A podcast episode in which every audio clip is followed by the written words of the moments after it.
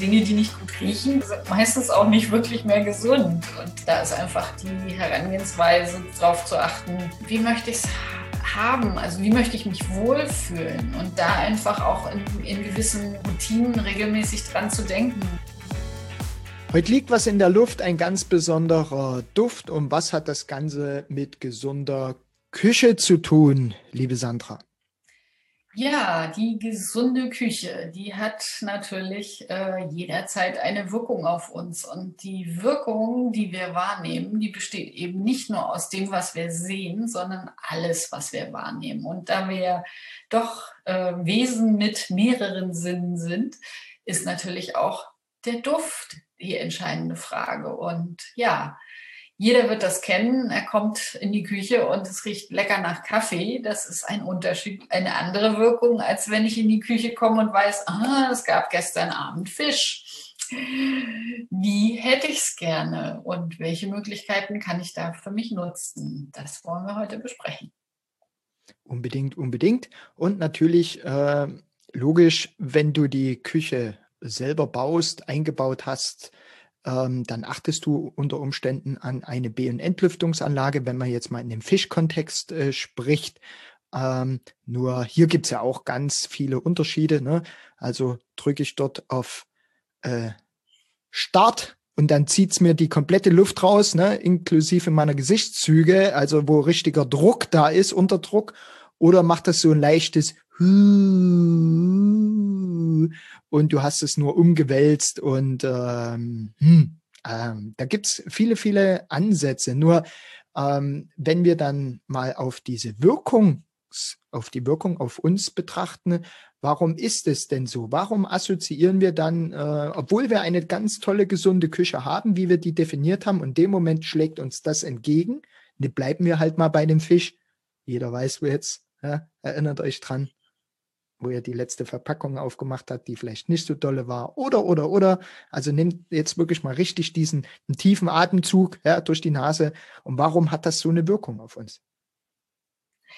Ja, weil es einfach ein Warnreflex ist. Ne? Also mhm. ich sag mal so, Dinge, die nicht gut riechen, die äh, sind meistens auch nicht wirklich mehr gesund. Und da ist, äh, da ist einfach die Herangehensweise darauf zu achten, wie ja, wie möchte ich es haben? Also wie möchte ich mich wohlfühlen? Und ähm, da einfach auch in, in gewissen Routinen regelmäßig dran zu denken. Also wenn es im Sommer heiß wird, muss der Müll einfach doch regelmäßiger rausgebracht werden als vielleicht im Winter. Ne? Und ähm, wenn es dann Fisch gab, dann muss der Müll direkt raus und nicht erst drei Tage später, wenn er voll ist. Also das sind so Dinge, die einfach auch ähm, uns bewusst sein dürfen und für die wir unser Wohlbefinden oder für, für unser Wohlbefinden, wo wir da einfach selber auch wieder verantwortlich sind. Und äh, ja, was die Feinheiten oder die Kleinigkeiten dann oft sind, äh, ich sag mal so an den Müll rausbringen, da denken dann die meisten ja eigentlich auch noch dran. Ähm, was dann meine Erfahrung dann ist auch immer ist, wenn andere Menschen kochen, ähm, dass dann so gewisse Feinheiten gar nicht so auf dem Schirm sind. Also da wird dann auch die Pfanne schnell abge, abgewaschen, äh, die da den geruchsintensiven Fisch mhm. beinhaltet hat. Aber die Spritzer auf dem Herd, die werden vergessen und die riechen am nächsten Morgen trotzdem noch. Ja, genau. Und dann nützt dann auch nichts, wenn du dir äh, die Psst-Dose holst, ja, und dann irgendwas drüber zerstäubst, weil dann kann es vielleicht mal kurz nach Lavendel duften, aber meistens ist das ja auch kein Lavendel. Äh, je nach Jahreszeit macht es auch total Sinn, die Fenster aufzumachen, sofern ich keine innenliegende Küche habe.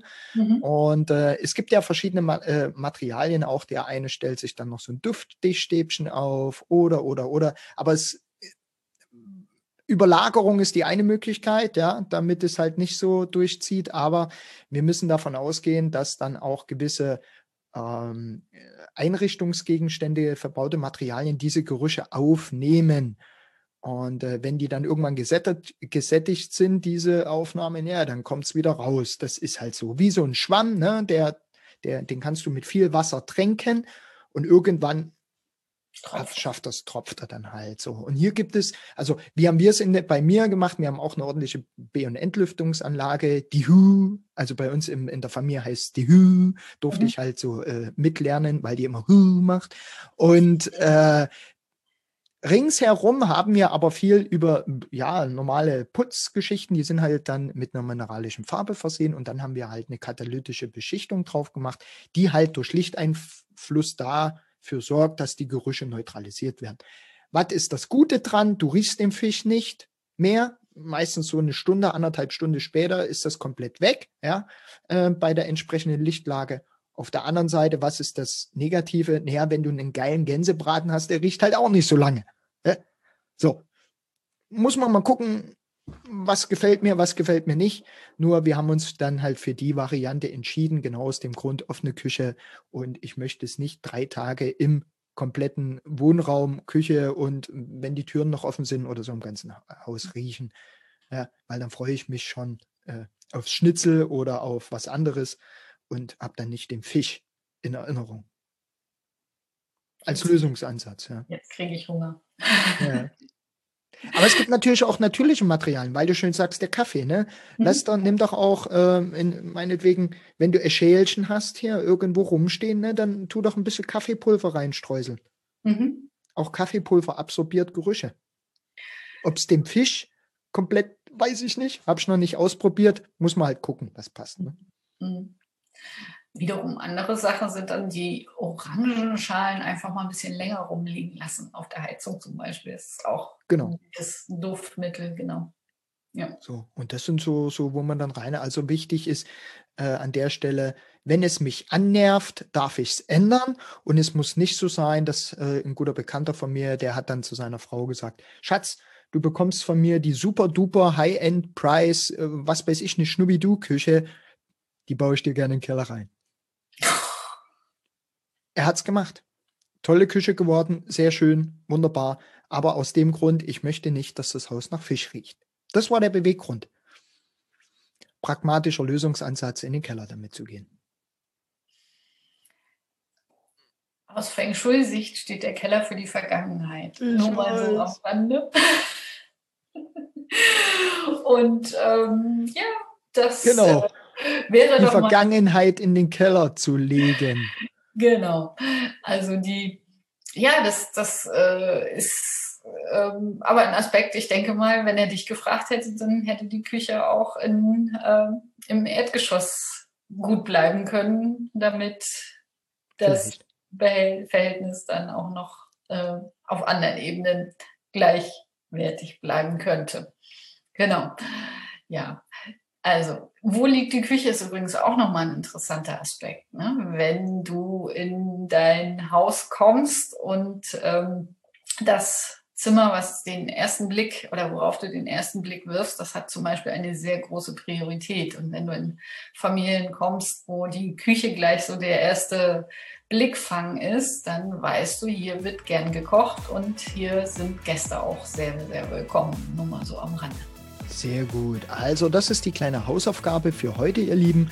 Ähm, Im nächsten halben Jahr, sofern ihr das dürft, und äh, na, derzeit haben wir ja ein bisschen aktuelle Herausforderungen, so was das ringsrum äh, Freiraum geht. Aber äh, frag doch mal, guck doch mal, schreib's dir auf und dann ähm, lade dich direkt zum Essen ein, wenn du merkst, uh, die erste Tür geht direkt in die Küche, weil die Wahrscheinlichkeit ist sehr hoch, dass du dort was zu essen bekommst. Ja, das auf alle Fälle. Einfach mal beobachten, wie die Prioritäten sind.